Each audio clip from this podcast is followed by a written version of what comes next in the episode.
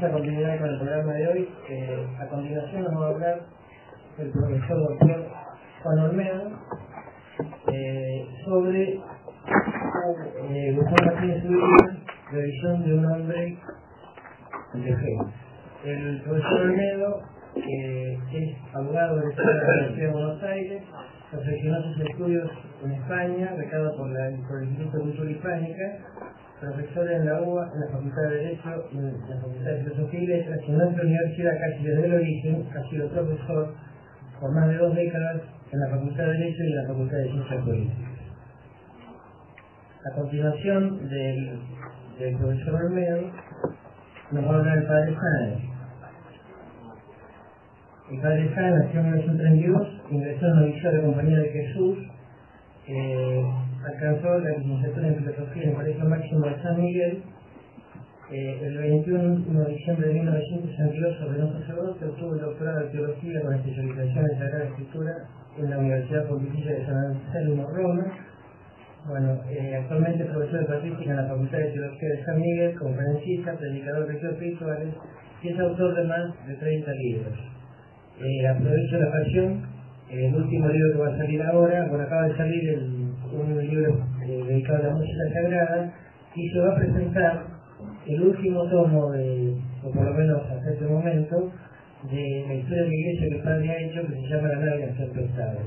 Este último tomo, que va a ser presentado en la librería de las naves, quería padre, 3 o 4 de diciembre, igual ya se dará difusión, es sobre la epopeya cristero. Así que bueno, con ustedes, el profesor Olmedo.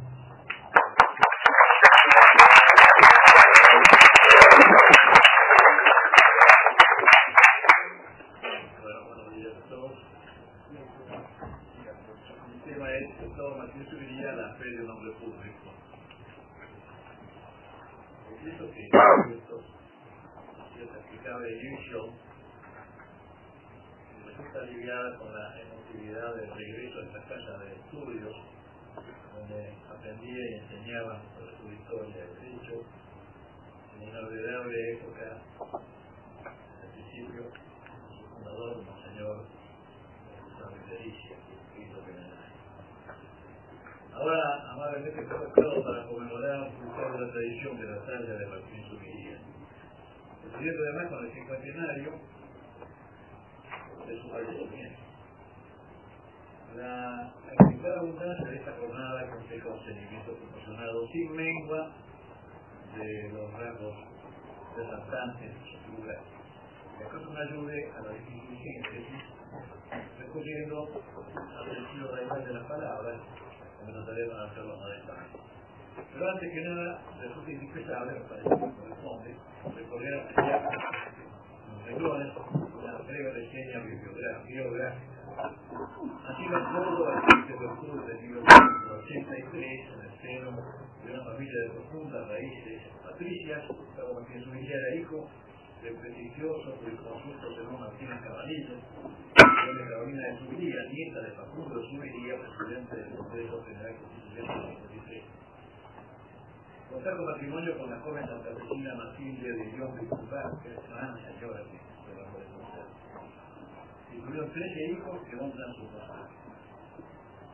Comenzó esta casa desde muy joven con la firme postura del católico jefe de los Decisión que ya en 1907, a sus 24 años, conoció la contrariedad del mundo. Adoptar al grado de doctor en y Ciencias Sociales en la Universidad de Santa Fe, su tesis, titulada ¿A dónde nos lleva nuestro antiguo Estado?, fue rechazada debido al contenido ajeno a los principios liberales. Martínez Ovilla participó largamente en instituciones católicas, desde por ejemplo el Círculo de Abogados Católicos de Santa Fe que presidió, hasta presidente de la Comisión de Prensa del inolvidable Congreso Califico del 34,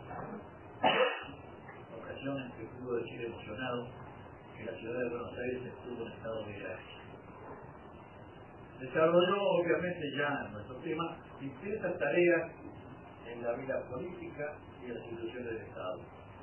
Como otro joven de su generación, se afilió en 1915 a la democracia progresista, pero que dice entonces es una corriente de tipo conservadora. En 1931 fue designado director de la Biblioteca Nacional y el gobierno instalado el 4 de junio de 1943 lo nombra ministro de Justicia e Instrucción Pública de la Nación. Oportunidad en que por su empeño y su decisión determinante, si no me hubiera aceptado el cargo, fue restaurada la enseñanza religiosa. Por lo demás, como es así conocido, escritor más popular de Argentina y de toda América en su momento. Hasta que un día fue borrado como si no hubiera existido nunca. Recuerdo recientemente, hace dos años, el director de la Biblioteca Nacional citó de la hemeroteca el nombre de Gustavo Martínez Uriría. Iba acompañado de Horacio Berricky, Ezequiel Wilson, León Rosner, Daniel Divinsky y José Pablo Feynman. Lo dice La Nación el 4 de mayo de 2010. Argentino de pura cepa y testigo veraz escribió libros cautivantes, difundidos por el mundo incluso en múltiples traducciones. También fue político de nuestra gesta de la escuela de Donoso Cortés, del siglo XIX. En fin, nuestro tema es Gustavo Martínez Uriría, la fe de nombre público, como dije, y recurrimos al auxilio de la semántica. Primero, para precisar que hombre público no es solamente el funcionario de la administración pública, es ante todo el personaje notorio, varón de hazañas, con autoridad para hacer cosas importantes, digno de atención, con fama y estilo. Más aún es el hombre de Estado, con aptitud reconocida para dirigir acertadamente los negocios de una nación. Ya está. La etimología casi ha desatado a Hugo Voy a dar continuidad a Pero para complementarlo, corresponde notar en la línea de un agudo pensamiento que perteneció al selecto grupo de argentinos decididos a enfrentar una circunstancia histórica muy particular, situaciones internacionales y peligros locales con amenazas apremiantes de disolución partiendo de la base que salvar una nación cristiana exige el conocimiento de la verdad histórica por encima de cualquier mistificación y presupone el reconocimiento del orden sobrenatural. Todo inscrito en la católica convivencia, demostrando que quienes se dediquen a, a reconstruir han de elegir los principios de la tradición nacional enraizada en la hispanidad. Ese conjunto de ideas, sentimientos y costumbres transmitidos de manera siguiente de la generación es precisamente la tradición. Que estamos ahora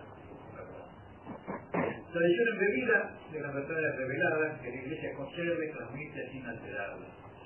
A esta playa, como decíamos, pertenecía a Jesús, hombre de fe, por la gracia de su vida, coherentemente su vida en todas sus manifestaciones, Martillo, con entereza del caballero de buena fe, respetuoso de la palabra.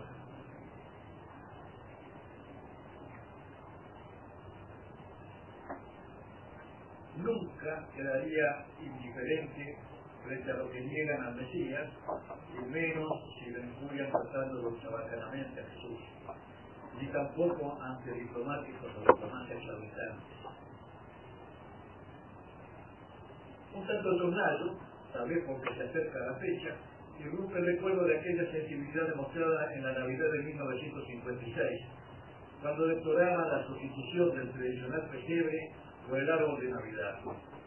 Apenado, al ver, palabras de él, al ver que iban desapareciendo algunas formas espirituales hermosísimas, suplantadas por otras aprendizajes. ¿Cuándo pueda su pesar que estuviera ahora presenciando lo que ocurre, por ejemplo, en Estados Unidos, donde la Renai Brit exige que los pesebres de Navidad no tengan connotación religiosa. Sobre su gestión como hombre público, nada más se lo puede que recurrir a las propias palabras de Martínez Ubiría, en circunstancias trascendentes de su vida, rescatadas gracias al valioso empeño de don Juan Carlos Moreno, cuya hija son de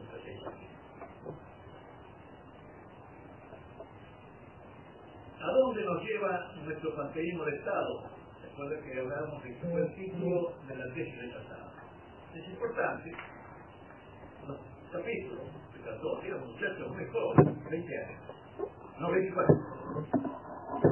Discriminación general, eh, general, nostalgia de lo divino, la familia destruida son los capítulos de su obra, los modernos pilotas. Pero lo interesante es tratar el aspecto social. Voy a leer las palabras exactas que dijo él. Estamos pagando las faltas de nuestros antepasados, esa indiferencia con que oían hablar de las cosas espirituales, y nuestros hijos pagarán mañana lo que es más que nuestra falta, nuestro crimen, ese sectarismo, que nuestra, ese sectarismo con que hemos arrojado a Dios de sus dominios. Más adelante añade, si se observa lo que pasa en la familia bajo las leyes de cristianización, estoy hablando de una, de una obra escrita a principios del siglo anterior, ¿eh? bajo las leyes de cristianización de la sociedad, se verá que son estas y por consiguiente los gobiernos que las han dictado quienes han preparado la revolución que está próxima a estallar interesantísimo esto que dice esto hace más de 100 años.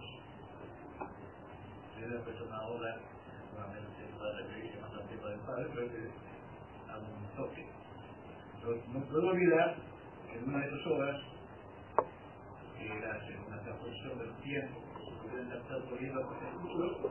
que este, se reunió el pueblo en la Plaza Zapatín para ovacionar a la presidenta de la República, una de las personas más ricas del mundo, porque había terminado con el ejército nacional. Con los restos del ejército nacional, que es la gendarmería de la, de la nación Elegido diputado por Santa Fe, este, cuando no, soy el legislador, fue impugnado. Las elecciones de Santa Fecina de aquel tiempo habían sido un fraude, habían tenido un fraude notorio.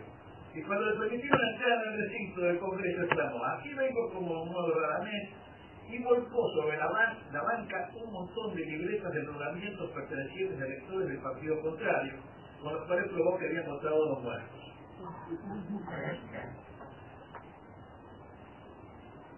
Contestando sobre el divorcio, decía, hay tres órdenes de motivos para ser o no divorcistas. Motivos religiosos, motivos sentimentales, motivos sociológicos. Los motivos sentimentales son los más ocurridos, decía él, son sexuales, ¿eh? porque hay quienes, hay a quienes les gusta parecer tiernos de corazón, aunque no lo sean. Y conviene observar, que el sentimentalismo solo sirve para ser divorcista y que los casos de divorcio hijos y egoísmo de un hombre a su mujer y a sus hijos no parecen conmoverlos. Los divorcistas sentimentales son casuistas, mutilados. Los socialistas, todo efectuado, los socialistas son divorcistas por motivos religiosos, mejor dicho, antirreligiosos. Si el cristianismo no sostuviera la indisolubilidad del matrimonio, a ellos no les importaría la cuestión, puesto que uno de sus dogmas es el amor libre, libre cambistas de mujeres por luz. Cuando los legisladores socialistas atacaban a la iglesia y al clero, de los curantistas y ultramontanos, allí estaba para defender sus sagrados fueros. Hizo la apología, hizo la apología eh, de su acción civilizadora en el mundo y puso de relieve la obra educadora de España en América. En 1918 se propuso en el Parlamento, bajo la euforia del final de la guerra, declarar fiesta nacional el 14 de julio con la Revolución Martínez Subería se opuso terminantemente, fundándose en largas consideraciones históricas y filosóficas. Dentro del socialismo, decía, ¿acaso puede reinar igualdad? Porque si todos son funcionarios, todos habrán los mendigos. ¿Cómo pueden los socialistas entonces estar con la libertad de la revolución con la guillotina? Esta anomalía se explica porque lo que los anima en este momento es un propósito de guerra religiosa. Porque los socialistas son, hablar de socialistas en ese entonces, hablar del comunismo entero, ¿no? Eh, como decía Marx, hablar del socialismo. Este, eh, sobre todo, por razones anticlericales, porque los socialistas sobre todo son anticlericales forrados de economistas. Si de intelectuales a ellos un homenaje a Francia si niegan la patria. A ellos les importa incorporar el 14 de julio porque la revolución francesa ha sido sobre todo religiosa. Yo recuerdo, dice él, una impresión magnífica de, la descripción de Lamartine, en que pinta la caravana de monjas, estas son palabras textuales dichas por él. Eh, la caravana de monjas que marchaban a la, hacia la guillotina cantando freses en una armonía estupenda, y que cuando han subido al cadalso siguen cantando, y cada vez que cae la cuchilla se apaga una nota en la gran sinfonía, se apagaba otra y otra, y al final no vibra nada más que una que también se apaga para que reine en la plaza el vasto silencio trágico. Más adelante hizo el consejo del socialismo y del cristianismo añadiendo, lo sienten los socialistas como un rival porque el socialismo es una religión, una especie de religión profunda. La religión de la solidaridad ¿eh? con un cielo en la tierra, el paraíso terrenal de acá. Y con sus apóstoles, que son los diputados. Ahí se consideran grandes de los Pero la verdadera perla, decía él, está en el Evangelio. Entonces, la piedad por los pequeños. Piedad cayó de los labios de Cristo como una gota de miel sobre la amarga dureza del mundo pagano. Grandes aplausos. Por entonces, el diputado socialista don Enrique Digman, nacido en Estonia, le decía, dos mil años de cristianismo que han hecho a favor de los humildes y de los desheredados. Y le contestó, dos años de bolcheviquismo que han hecho sin manejar en sangre a Rusia. En nuestro admirado personaje no tenía pelos en la lengua. Y era muy joven. Pero lo que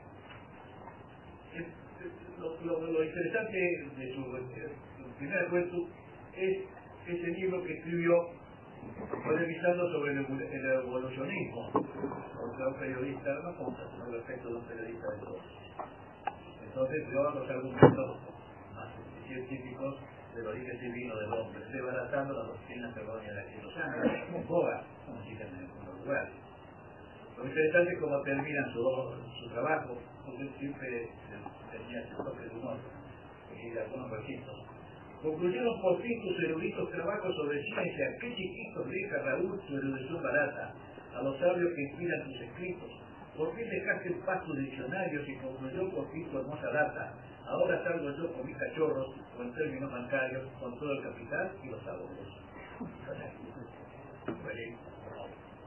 En 1912 publicó seriamente un trabajo científico sobre el origen de la vida, el enigma de la vida, impreso en Madrid con el comportamiento climático. Pero lo más grande de la obra, lo más grande, fue la restauración de la enseñanza religiosa. Y aquí creo que es conveniente hacer un algo histórico de cómo fue la enseñanza de la Argentina de nacimiento. Los tiempos de la patria, todo lo presidía la religión de las fundaciones las certifican con sus nombres. Parece mentira tener que repetir hoy en día estas cosas, porque parece que la termina aquí fuera neutra de cualquier manera entrada. Santísima Trinidad y Puerto Santa María de Buenaique, Santa Fe, San Luis, San Juan, Santiago, y para qué Santa Cruz, y para qué seguir, todos lo saben, por supuesto también presidía las costumbres cotidianas y la formación moral e intelectual de los niños y de los jóvenes, en todos los niveles e institutos. La instrucción era algo tan elemental como aprender a leer y escribir, o mucho mejor dicho, anterior a todo ello, desde el balbuceo del bendito, que desgraciadamente casi no se ve, es precioso, y que nos distingue claramente con las primeras palabras. Lo que Antiguamente, por ejemplo, había algunas recetas de cocina que decían que hay que echarle de miedo, pero aunque dure un mentito. Así era como se llaman las palabras religiosas. Se advierte en estos nobles empeños desde el descubrimiento y la creación del nuevo mundo, cuya magnitud resalta al conocerse la horrible situación en que se encontraban los indígenas, mal que le pese a los filósofos de, del canal oficial de Televisión del Ministerio de Educación. Sacrificios vistos de diabólicos, sacrificios humanos, canibalismo y torturas inauditas, como la bastante recientemente certificada con el descubrimiento, que ustedes tendrán presente, que ya casi no se habla, en su momento hizo una gran ampolla como si hubiera sido un adelanto, de los niños enterrados vivos en Yaco, Salta, en los tiempos de la gran cultura incaica, interrumpida por los españoles.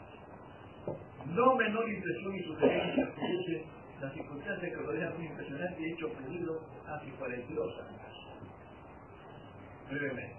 A saber un misionero que conforme a una brutal costumbre del lugar, un indiecito, esto fue en Pichaná, Salta, un indiecito recién fallecido, sería su vecino un grito siniestro, acudió al rancho donde lo velaban, pero cuando quiso impedir la bestialidad, el abuelo del niño se abalanzó cuchillo en mano intentando clavárselo en el corazón, cosa que el clérigo, cosa que impidieron los presentes, pero la violenta impresión produjo en el clérigo un accidente vascular que fue superado sin dejar secuelas, como cuando estaba por ser operado de urgencia, fue superado mediante la fervorosa invocación de fieles y religiosos a la madre Tránsito Cabanilla, especialmente pariente de nuestro Pues ya, pues ser caso de esto.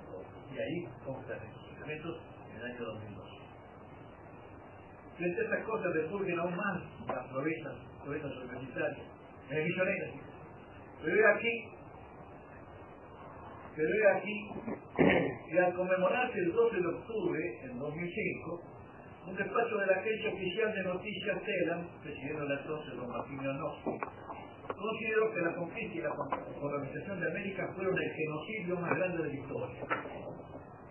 En conclusión, el catecismo y la teología se impartieron siempre, conforme a lo reafirmado desde 1810, usado por Mariano Moreno, para qué decir las disposiciones de Manuel Belgrano. Cuando se impone después, en 1900, esto después hasta 1884, cuando se impone el laicismo por la sorpresiva incidencia sectaria prevaleciente en la, la sanción de ley 1420. El proyecto no tenía la palabra laicismo, el proyecto era, pero ahí en el debate salió y con intervención verdaderamente espectacular. Es curioso un alto personaje del país, ministro de Educación en ese momento y ahora senador, decía, el creador de la ley de educación actual, decía que cuando se sancionó la ley 1420 no había escuelas, no había maestros, no había país. Claro, que donde tiene una raíz diferente para decidir. Parece. Las consecuencias del crimen religioso decimonónico son demasiado conocidas. A un cuarto de siglo de aquella normativa laica, decía don Enrique de Bedia, rector del Colegio Nacional Central de Buenos Aires, institución que depende de la universidad, saben. Y un informe dirigido a la superioridad de la universidad, en 1907 decía, estamos en presencia de un desastre educacional. Este es el hecho y poco o nada se hace de efectivo para conjurar sus consecuencias. Puedo aseverar en los últimos 30 años la escuela argentina ha sido pervertida en sus bases, en su acción y en sus fines, por el gran error de pretender instruir, solo instruir intelectualmente dentro de un ejercicio excesivo y en ausencia absoluta de los amos propósitos de educar. Estas son las palabras honrosísimas de don Enrique de Beria, antepasado personajes importantes del periodismo argentino. Un impulso salutífero finalmente llegó a hacer el crecimiento de la enseñanza religiosa, el establecimiento internacional. Con gran beneplácito, con gran aceptación, exactamente, de la población. Hicieron censos llegaron al noventa y tantos por ciento, estuvo completamente de acuerdo con el censo de Gracias, principalmente, al esfuerzo de don Gustavo Martínez Sevilla. A mí me contaba un sobrino de él, doctor Efraín Martínez Díaz, que murió hace un año, que era predilecto, que fue felicitado al haber oído que iba a ser ministro y no, esperamos un tiempo, mientras no se asegure que van a poner la enseñanza religiosa, yo no seré ministro. Y lo consiguió.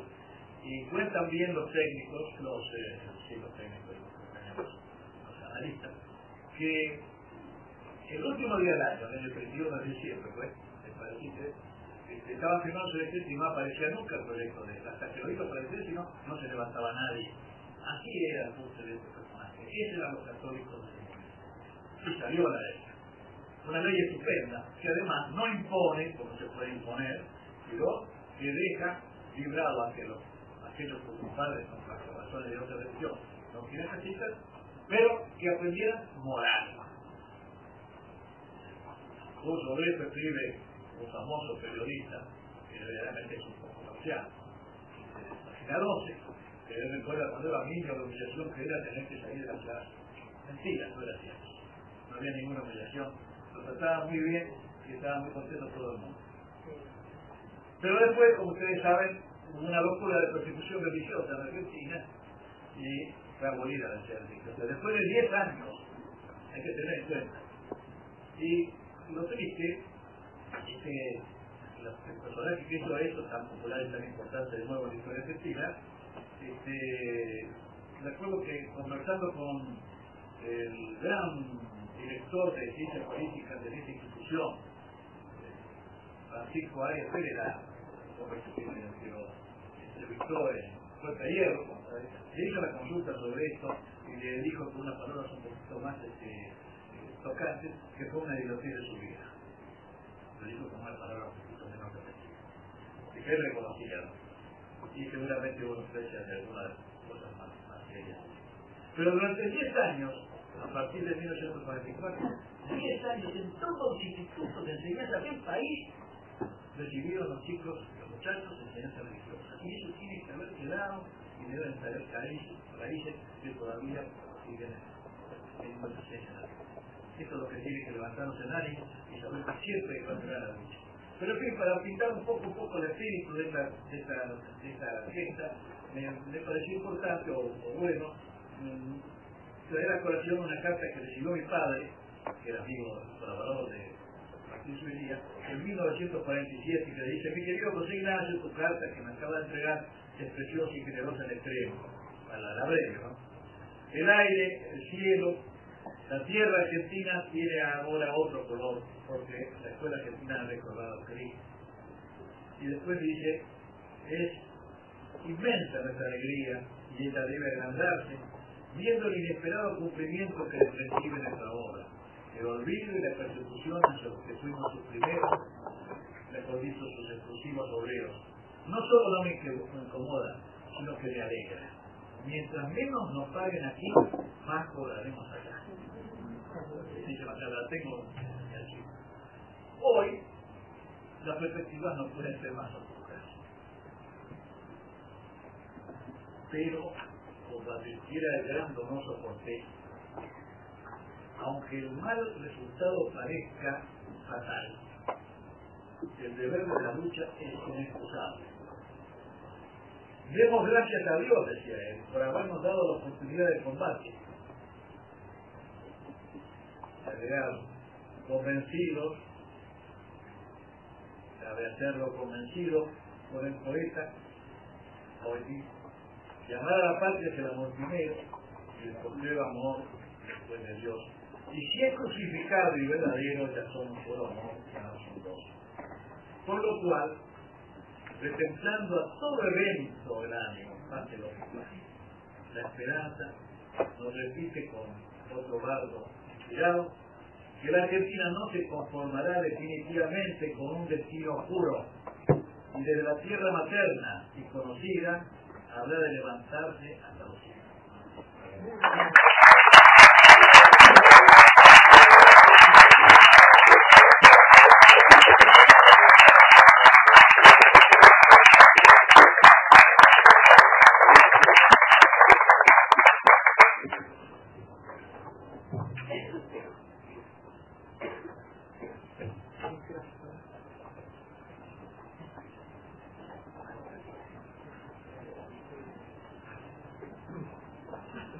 Bueno, a continuación vamos a ir con la conferencia del Padre Sáenz, que se va a referir a Hugo Wells y su visión del fin de los Sí.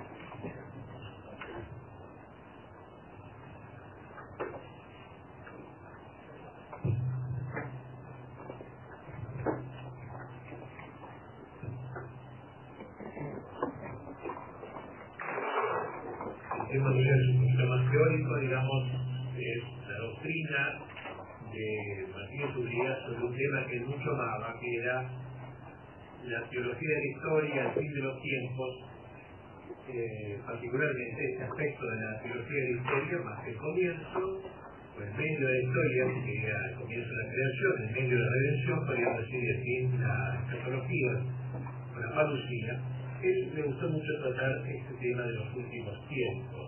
Lo, trató principalmente eh, tres magníficas obras, Juan Tabor, la primera, 666, la segunda, y el sexto sello.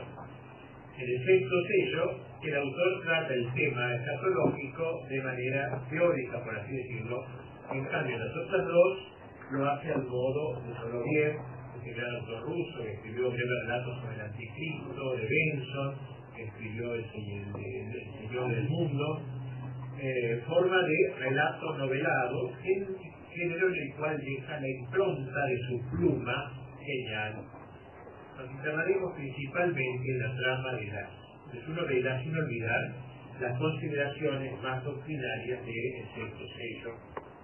Como maestra describe el autor el estado en que se encontrará la humanidad en los tiempos posteriores de la historia previos a la aparición del anticristo.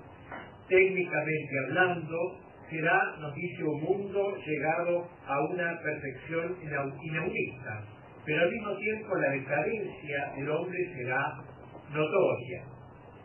Poquísimos serán los niños, dice, ínfimo el número de natalidad, una sociedad verdaderamente senil.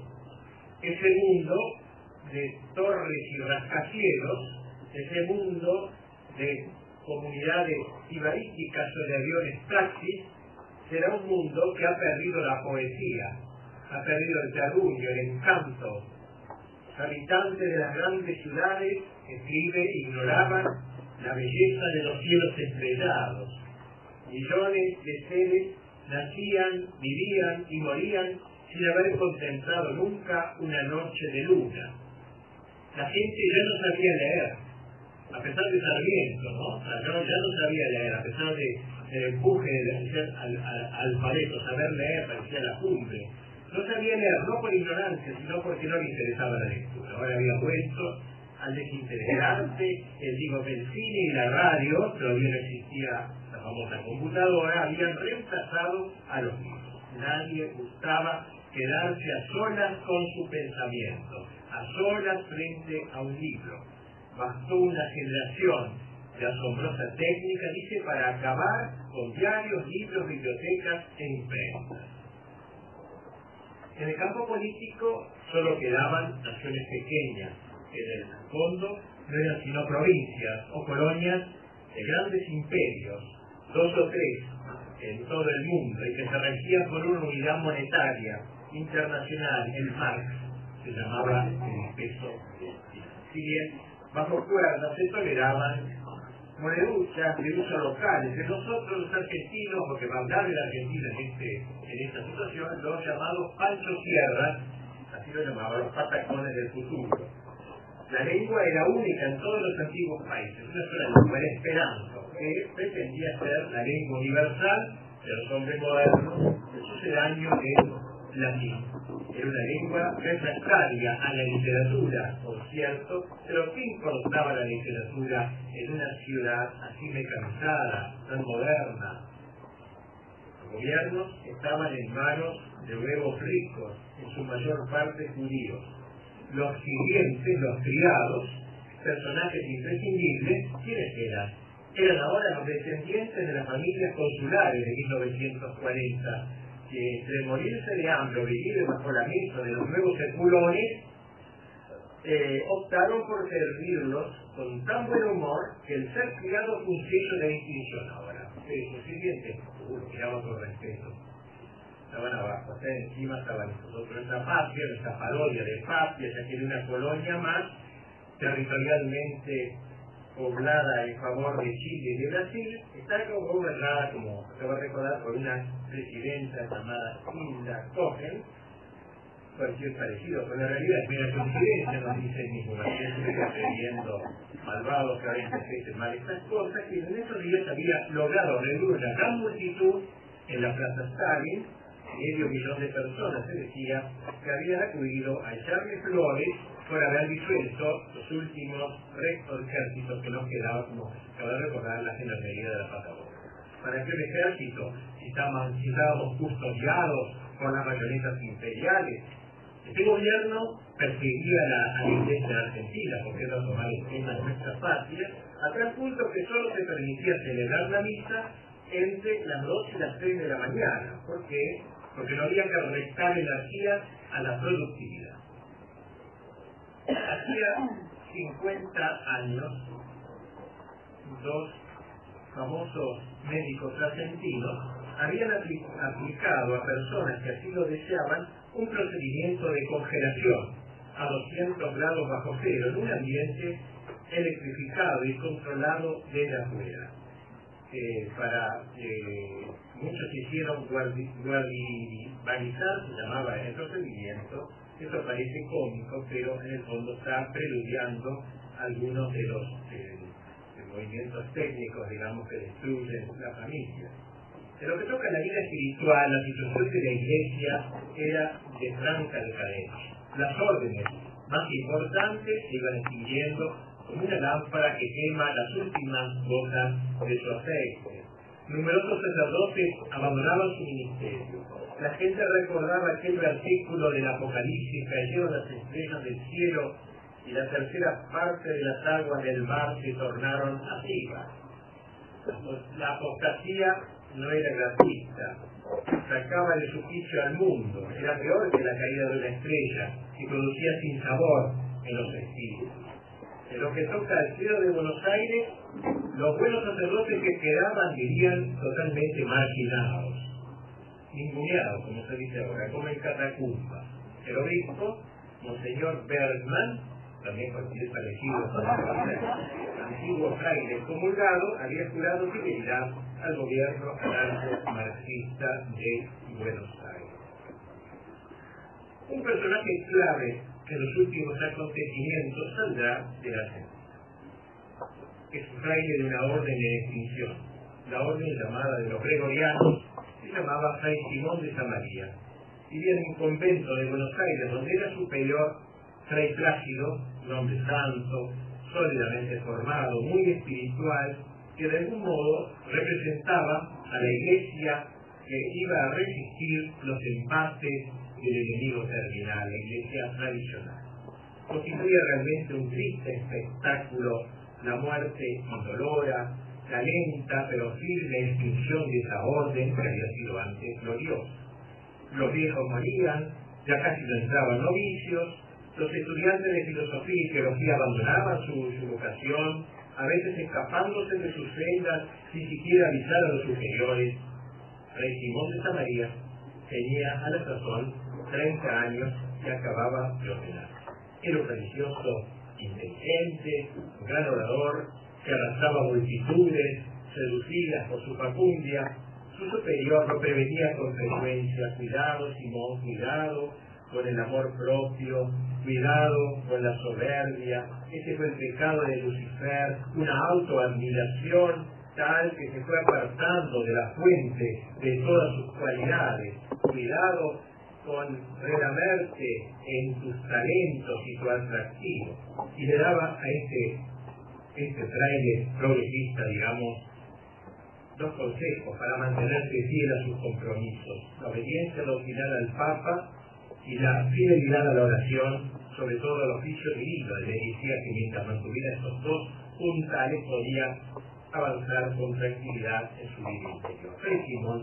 Hombre moderno, religioso, modernoso, miraba a este viejo con benevolencia, como que no oye a un anciano bondadoso, pero era un hombre que quería ser moderno, moderno su camino iba por otro lado. Y lo creía sinceramente hasta el punto de que lo conversaba con el mismo Dios cuando hacía meditación. y le, decía a Dios esto, que quería servirlo a Dios lo mejor posible.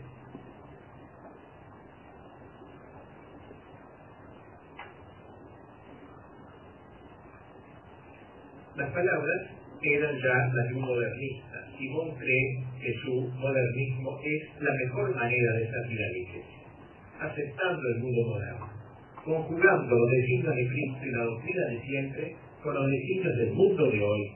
El mundo apóstata, aunque pueda, en una apertura irrestricta. En vano le dirá y Plácido que no es la iglesia la que tiene que reformarse según el mundo, sino el mundo según la doctrina de la iglesia, que es la de Cristo.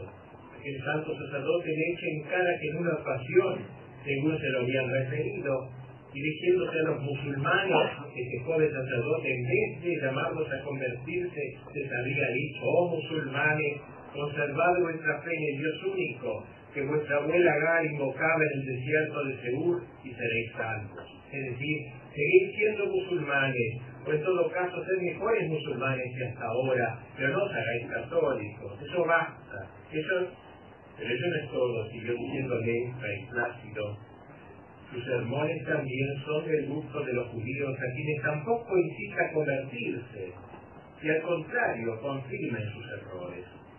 Pero le contestó, sí, así es, padre, realmente así es, yo lo hago conciencia, usted se equivoca gravemente, terminó su superior, hay que predicar a Cristo, no al Dios de los musulmanes y de los judíos. no miraba Plácido con tristeza, con desdén como un hombre de otra época, un hombre superado por los acontecimientos que eran urgentes. Por lo demás, su éxito ya había trascendido las fronteras de la Argentina. Ahora era invitado a predicar por todo el mundo, por radio, por televisión. Hablaba en esperanto, como dijimos, la lengua del mundo. Las otras lenguas eran lenguas muertas, rompían la homogeneidad, el globalismo y un universo cada vez más, eh, digamos, cada vez más unido. Sale aquí al escenario otra figura, la de una mujer inteligente y astuta llamada Juana Tabor. Cuando Plácido vio que se acercaba a Simón, esta mujer se alegró, pensando que a lo mejor esta mujer extraña, por cierto, estaría tratando de convertirse.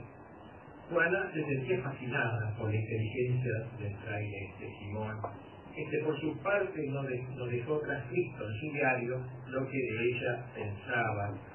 Ella era una mujer que buscaba una iglesia de los que dudan, no de los hijos tan seguros de la doctrina, sino de los hombres exquisitos, de los que dudan, se animan a dudar, hombres religiosos que no se satisfacen con la tradición, con las formas concretas de ninguna religión. En una ocasión le dijo que creía en la divinidad de Cristo, pero no en que era Dios. Eso sigue la manera moderna de ser cristiana para ella. Una comunión misteriosa unía al fraile y a esta extraña mujer. Oh, mi hija espiritual, te decía, oh, mi Juana, un día nos encontraremos en el esplendor del verdadero día. Ella consentía, usted, Padre, la fuerza de la verdadera iglesia, la iglesia del futuro, de la cual la católica no es más que un germen, sagrado sí, pero solo Simón se sentía encaminado, encaminada, estaba tan hermosa cuando me decía esto que me parecía tener delante de mí una profetisa. Esta mujer acabaría como era de esperar, y creo que ustedes son inteligentes, ya lo pensaron, por descarriar del todo nuestro pobre Simón, que indudablemente iba por un camino de cornisa. Su paternidad espiritual en los comienzos se estaba transformando en un enamoramiento intelectual por ahora su cuaderno escribió el padre Juan Tabor, sin dejar de ser virgen, ha engendrado un hombre que soy yo. Pero yo engendraré un mundo nuevo, la nueva Jerusalén de las almas, en que serán verdad las palabras del Señor, mi yugo es fácil y mi carga es ligera. La carga que imponía la iglesia romana era osca, era pesada. Él iba a traer una iglesia fácil de aceptar, receptiva accesibles. A decir verdad, nuestros frailes iban desentendiendo cada vez más de aquellos dos consejos que le había dado Plácido Domingo, la fidelidad a la oración y la obediencia Pablo. Nada frenaría su nueva misión. Creo, decía, que estamos destinados a ver grandes cambios en la Iglesia en el sentido de la democracia, servir a Dios y al pueblo. Ya no tenía paciencia para estar horas perdiendo el tiempo, rezando, en el oficio divino, el que había pedido ser dispensado, no usarlo más. El trabajo, decía como excusa, es también oración. Para quitarle todo resto de escrúpulo, fue a sabor que hizo llegar lo que hoy llamaríamos un disquete, con un mensaje por ella grabado donde exaltaba la figura de Joaquín de Fiore, aquel fraile franciscano de la Edad Media, y creyendo inspirarse en él, se decía que tres edades se habían sucedido a lo largo de la historia, y por consiguiente tres iglesias. La primera, la de San Pedro, con la autoridad, la Media. La segunda, de San Pablo, con la libertad, la reforma protestante. La tercera, la de San Juan, con la caridad, los últimos tiempos. Yo creo, yo pienso que el apóstol de la iglesia de San Juan será usted, Padre, le decía esta mujer. Acuérdese de esta profecía que le hago. Entonces, estas figuras fueron sabor a. Vayamos ahora al modo como Hugo nos presenta la figura del anticristo. Obviamente, uno de los autores, uno de los personajes principales del Fidel solo se refiere más a ellos su hijo, el sexto sello. Como se sabe acerca de la identidad del anticristo, hay diversas, hay diversas opiniones, para no pocos exégetas, eh, el anticristo será un hombre concreto, una figura, un individuo, eh, en base a lo, sobre todo a lo que San, a que San Pablo le llama el hombre del pecado, el hijo de perdición, es decir, un hombre pareciera, ¿no? Cuando Tomás habla de que sería, será un político, que tendrá un gran poder en el orden en ese orden. Según otra opinión, el anticristo es la designación genérica de una ideología, de una clase, digamos, de enemigos de Cristo, más encarnizados de la historia, que tendrán un poder irresistible cuando se anuncien las posteriores calamidades. En este debate UBA se inclina por la primera posición, sea ya que afirma que el anticristo será una persona concreta, lo que no obsta que pueda encabezar una sociedad no solo atea, sino antisea. El anticristo, pues aparece así ahora en sus escritos, como un hombre que hará la cosecha de las cuatro grandes doctrinas extra y anticristianas. El judaísmo, el islamismo, el paganismo y el racionalismo que ahora se llama liberalismo. Será el gran desemboque de la sociedad moderna, del mundo moderno, del hombre moderno.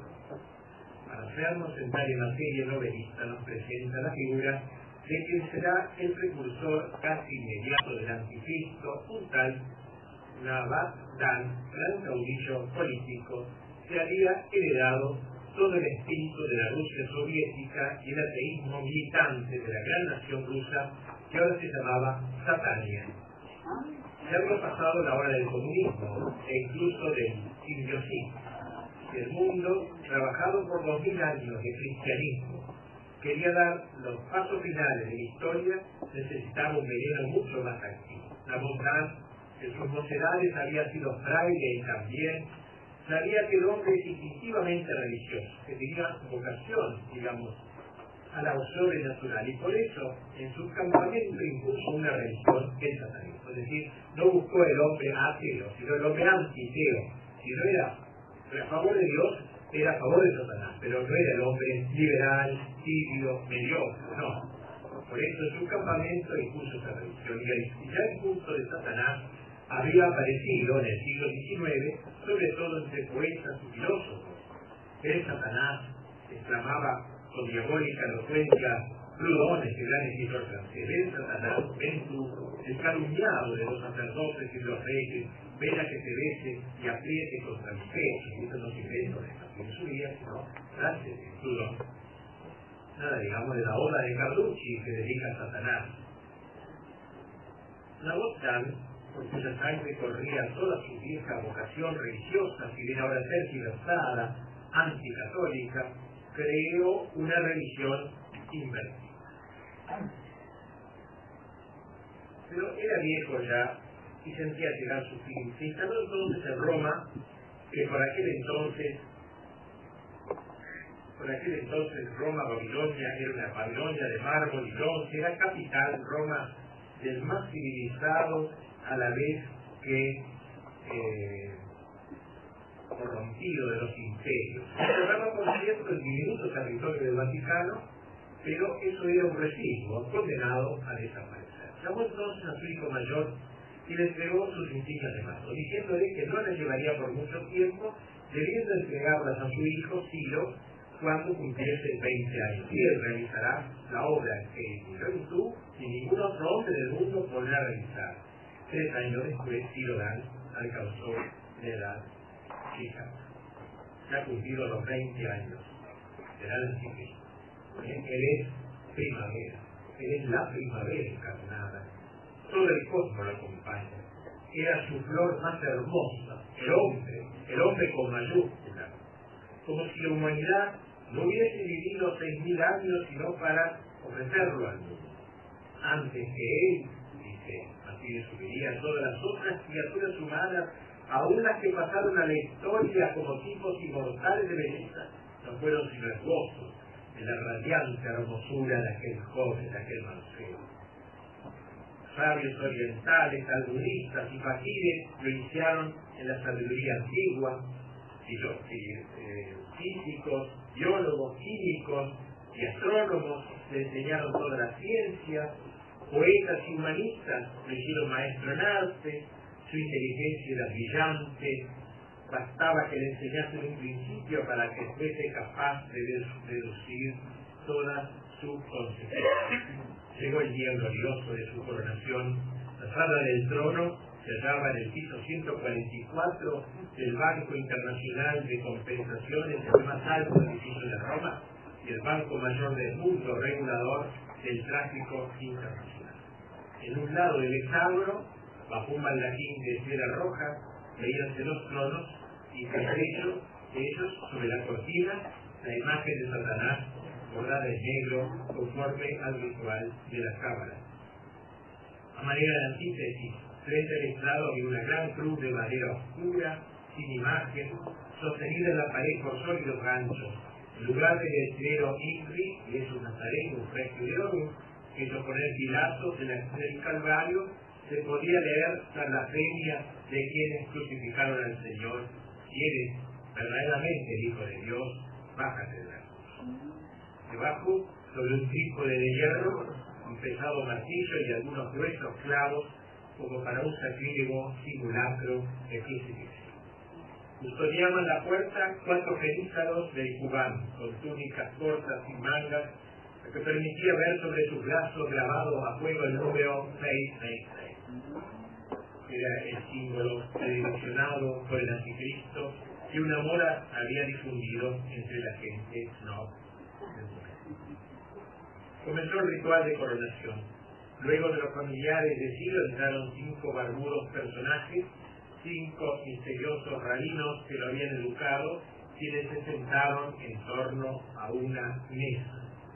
Tras ellos había hizo su ingreso el propio Ciro Dan lleno de esplendor. Por la ventana se divisaba, a lo lejos la columnata de San Pedro.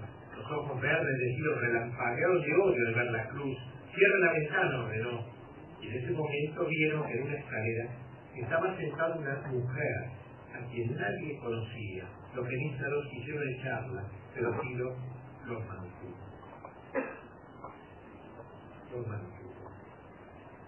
Y así entonces comenzaron los maestros a desenfundar los rollos sagrados. Uno de, uno de esos viejos eh, leyó un texto, tú no eres, los caminos del Señor están abiertos delante de ti, pero no eres tú el primero que se presenta en nombre del Señor que engaña al pueblo. Acuérdate de Jesús de Nazaret, cuyo nacimiento recuerda el Talmud con palabras que horrorizan a los cristianos se hizo mago, se llamó rey y fue condenado como apóstata y muerto pedrada. Tú, el verdadero rey de los judíos, guárdate de parecerte al nazareno.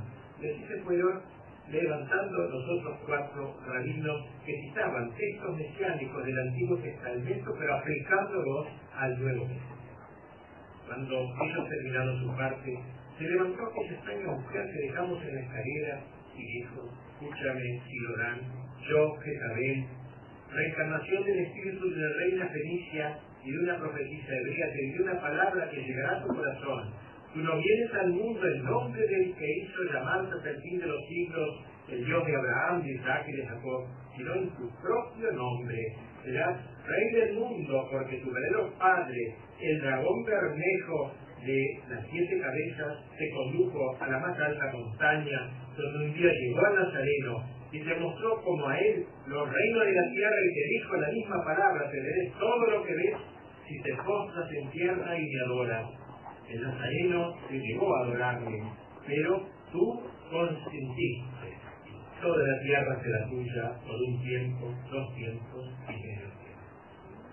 Uno de los rabinos estimó llegado el momento de ceñir la frente al nuevo rey con la corona de David, signo de un imperio tan vasto como nunca lo había conocido la humanidad. Mas apenas hizo un ademán que vez le arrebató la magnífica joya y, joya y coronó con sus propias manos la más hermosa cabeza del mundo. Entonces Ciudadán se dirigió a los rabinos. Jezabel ha hablado mejor que vosotros, mis maestros. Yo no vengo en nombre de Yahvé. Yo vengo en mi propio nombre a destruir el reino del que no quiso adorar a mi padre en la cumbre del monte. En él no se cumplieron las profecías porque su reino no es de este mundo. Allí se cumplirán porque yo soy el que Isaías llamó por su propio nombre, Ciro, el ungido de Dios, de la raza de David. Pero mi Dios no es el vuestro israelita, ni el vuestro cristiano, ni el vuestro musulmanes. Y Dios y mi Padre es el enemigo eterno de Yahvé, que creó a los ángeles y a los hombres, y tuvo freno de sus obras, y llenó el universo de trampas, y vendó los ojos a las criaturas, y los empujó para que marchasen y cayeran. Este es un largo discurso. Yo vengo al mundo para fecundar la raza de los soberbios y de los envidiosos. En ese momento sonaron decididos golpes en la puerta. Abrí, dijo Ciro, es la esperada.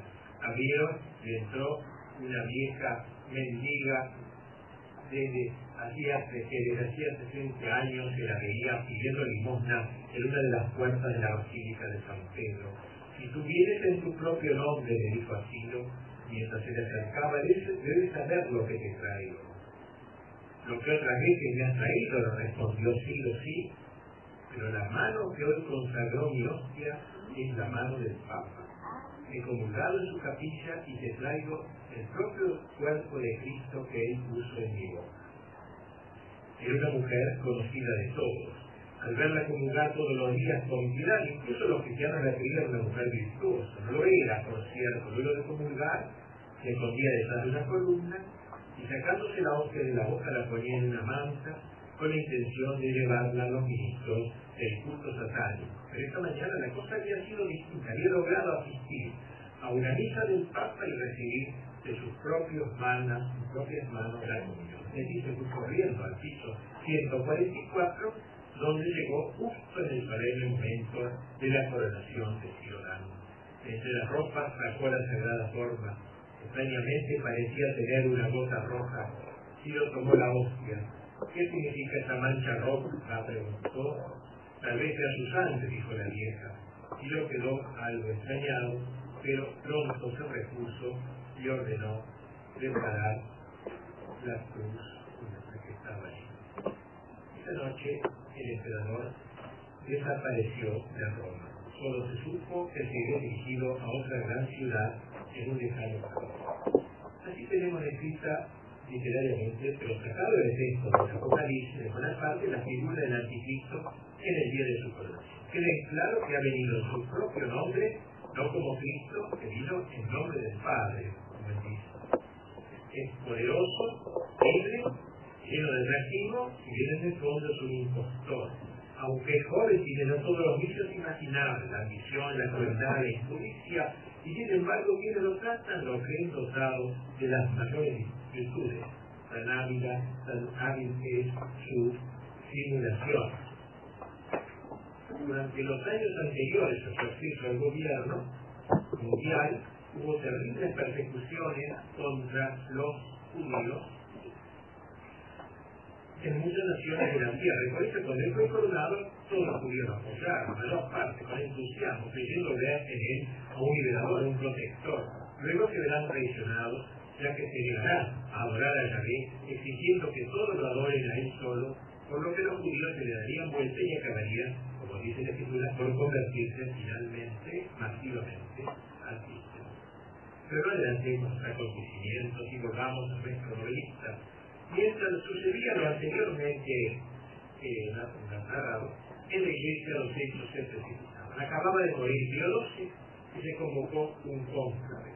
Los pocos católicos progresistas creían que el camino del futuro era encontrar un papa que aliase el espíritu católico con el espíritu moderno del liberalismo y de la democracia.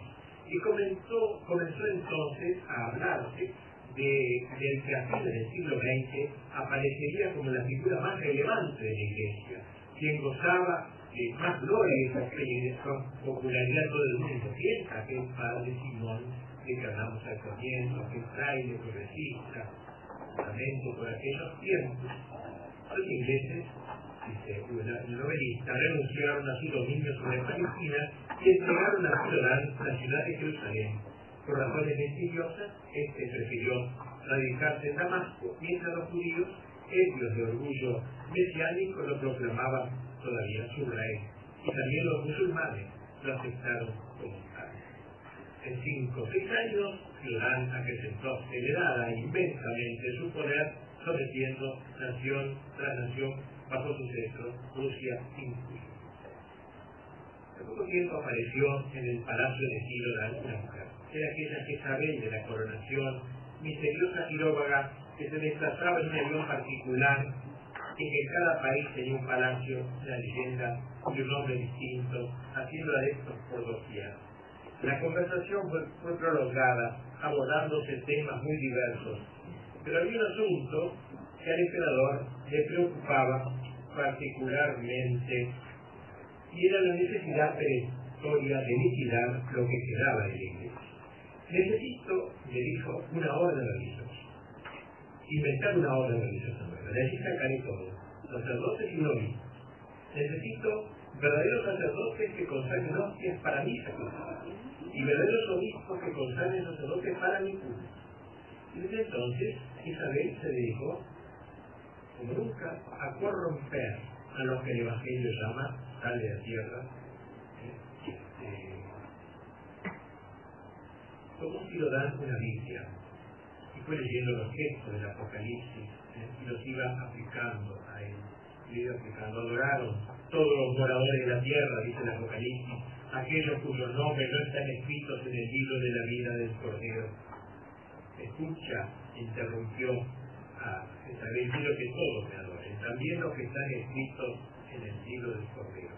Entonces le explicó su plan y planificarse en iglesia, meter, dirigir, visitar nombramientos de obispos, que todos los obispos luego sean modernistas, que capten esta iglesia nueva, no que fuese así, llegando, llegar a conseguir un papa de negro. Sigue leyendo, dijo, y otra bestia, que subía de la tierra, que tenía dos cuernos semejantes a los del cordero, mas hablaba como el dragón. Ciudadán me explicó a Jezabel que se trataba quizá de uno de aquellos católicos, de uno de aquellos que los católicos llamaban antipapa, y que para él sería el papa auténtico, una autoridad religiosa que secundara sus discípulos. Mientras tanto, restauraría el templo de Jerusalén e instalaría allí su trono, donde sería adorado como el único Dios del mundo. Mientras tanto, ¿qué sucedía en Roma? Recordemos que la habíamos dejado en el momento del cónclave. Fray Simón se salía de la vaina ahora por ser. Él era justamente el obispo moderno, él era el fraile moderno, el hombre señalado para instaurar la verdadera religión de Cristo, no la del Evangelio, para reformar la iglesia, solo él podría hacerlo, así lo pensaba. Por lo demás, todas las bocas pronunciaban su nombre, Fray Simón de Samaria, pero él no quería apresurar los acontecimientos y entonces se ocupó en Roma, en la casa de un amigo. Toda la publicidad mundial se puso al servicio de su sola candidatura. Es cierto que no era cardenal, pero eso no era obstáculo canónico no Sería el gran papa de la modernidad, el papa abierto al mundo moderno, el papa amable al mundo moderno. Se realizaron los primeros escrutinios, pero la fumata no aparecía. Lo vendrían a buscar lo vendrán a buscar, suponía, para preguntarle si aceptaba. Se había resuelto hasta su nombre, se llamaría Simón I, el mismo nombre del apóstol antes de San Pedro. Después vendría el saludo de los embajadores, que inmediatamente anunciaría su plan de reforma. Abolición del celibato, reemplazo del latín por el esperanto, plebiscitos democráticos para elegir obispos y papas, en fin, todo un plan de gobierno. En Buenos Aires la gente iba al convento de los gregorianos para congratularse desde ya con el nuevo papa. Pero pasaban los días, pasaban los días y nada. Por fin se enteró de la triste verdad. Acababa de ser elegido otro tal Juan Caferá. Y bien con repugnancia, Simón escribió inmediatamente para ponerse a su disposición y proponerle su plan de reforma. Pero aquel contestó de manera genérica en una de esas respuestas colectivas.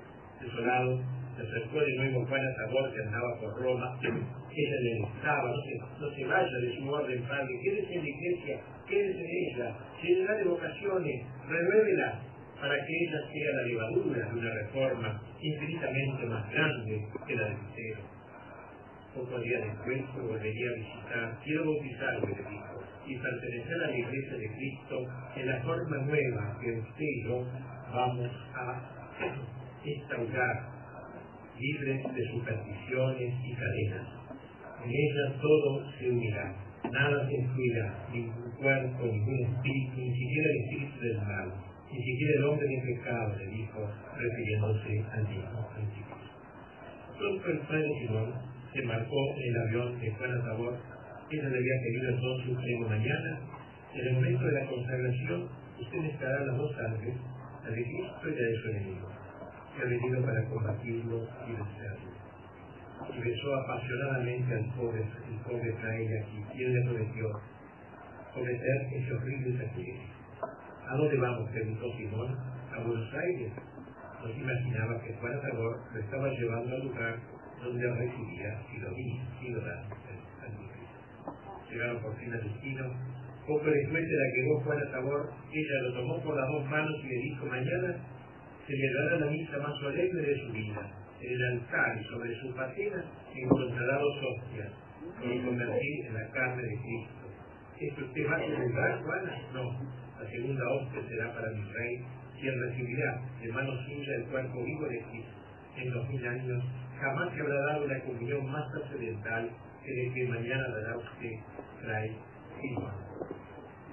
Mientras eh, así, entonces, iban ocurriendo estos hechos terminales de la Comenzó la misa de la apóstola, mientras los sacerdotes que estaban destinados al martirio y que habían juntado para que el sacrificio de Cristo se consumara en el sacrificio de los miembros buenos de Cristo. Así entonces, los sacerdotes estaban destinados al martirio y iban cantando el día sigue. Cuando Simón llegó a la consagración, aquellos fueron masacrados para unir la sangre de Cristo a la sangre de los mártires. Jezabel arrebató la copa de oro que el sacerdote acababa de consagrar, la llenó hasta el borde con la sangre que chorreaba de los sacerdotes mártires y la ofreció a Silodán, a quien Simón le entregaba en ese momento una hostia. Cuando terminó el sacerdote fue el turno de Silodán. Oh Yahvé, que tuviste cielo de la hermosura de mi Padre y lo precipitaste en los infiernos. Dios juro que ya no hablas a los hombres por la boca mentirosa de los profetas y de los sueños. Yo te acuso de no ser ni sabio, ni misericordioso, ni omnipotente, pues no has previsto la rebelión y has creado el infierno, y no has podido destruirme a mí, que vengo a aniquilar la mejor de tus obras, la maravilla de los milagros tu Hijo dorado, Cristo escondido en la hostia. Los sacerdotes apóstatas, allí presentes, entonaron una horripilante letanía.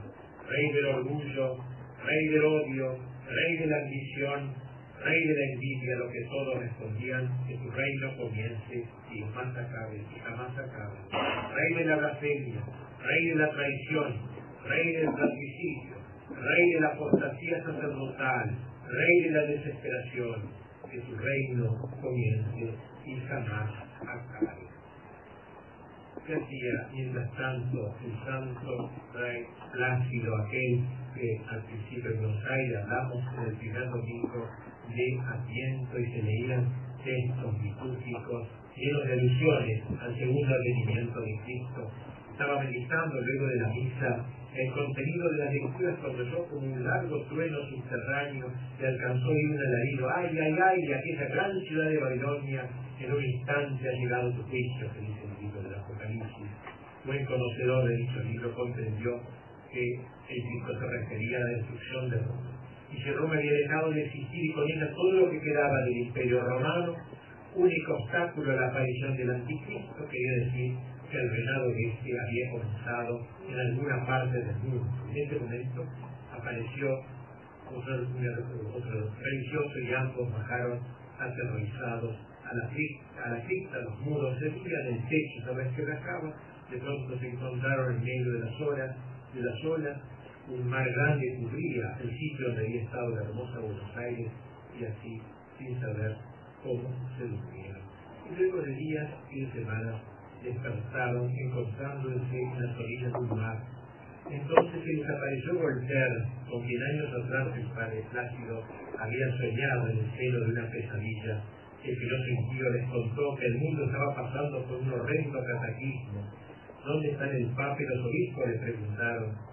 En el mismo instante en que hombre perverso comulgaba de manos de un sacerdote católico los antípodos de la tierra, el emperador Otón había hacía asesinar al Papa y a la mitad de los cardenales.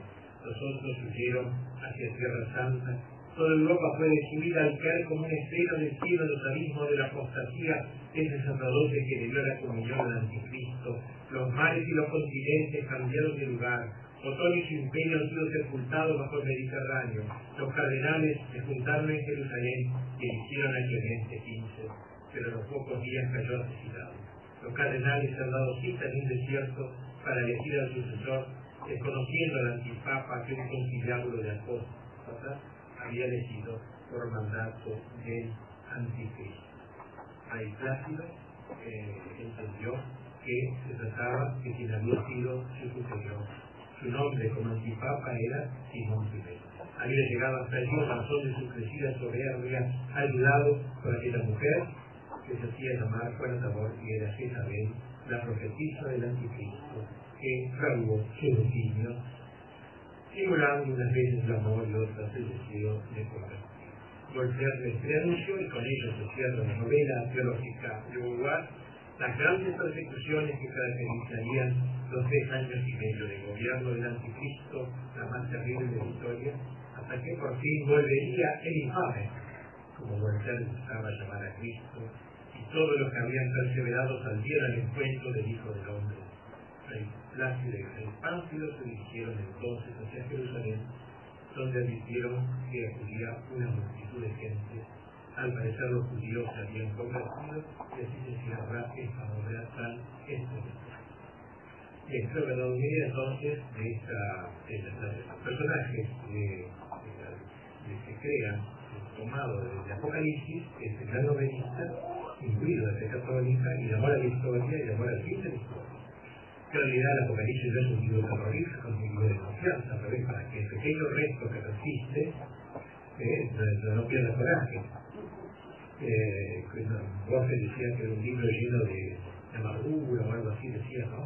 Y todo al revés, un libro tan confianza en épocas dramáticas, cuando la mayor parte de la gente sigue a Jesucristo eh, y, y, y, solo queda un pequeño resto al cual tiene que dar gran lucidez para saber discernir de el mal que está tan pesado en este momento y coraje y coraje para todos.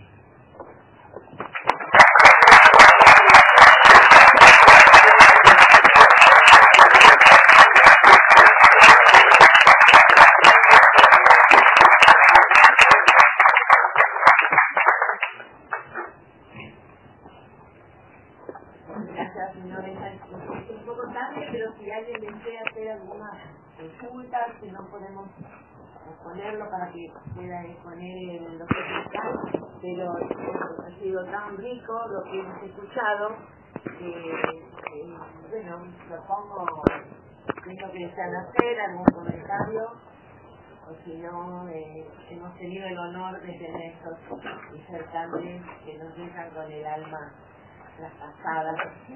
A ver, una pregunta acá.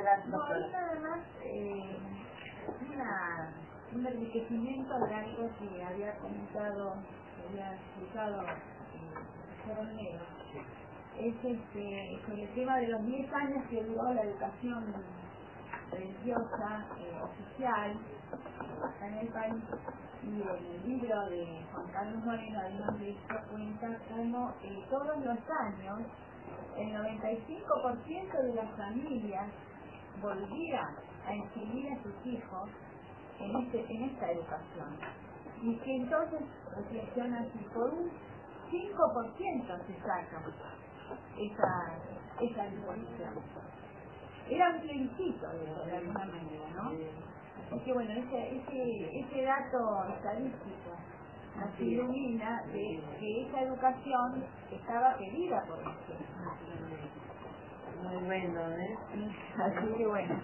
Bueno, y también nos pone en la, en la, perdón, nos pone un poco en el eje hernandiano de todo esto, porque no olvidemos que el Martín Fierro es una obra esencialmente católica. ¿eh? Todo, todas las invocaciones que hace ese pobre gaucho, ignorante, perseguido, pero son las de un católico, de manera que es lindo. Gracias, Adolfo. Usted irá No, no, no sea lo que acaba de decir que y que verdaderamente la Argentina es más que no tiene tanto disparate lo que actualmente. Así es. Muchas gracias a ambos.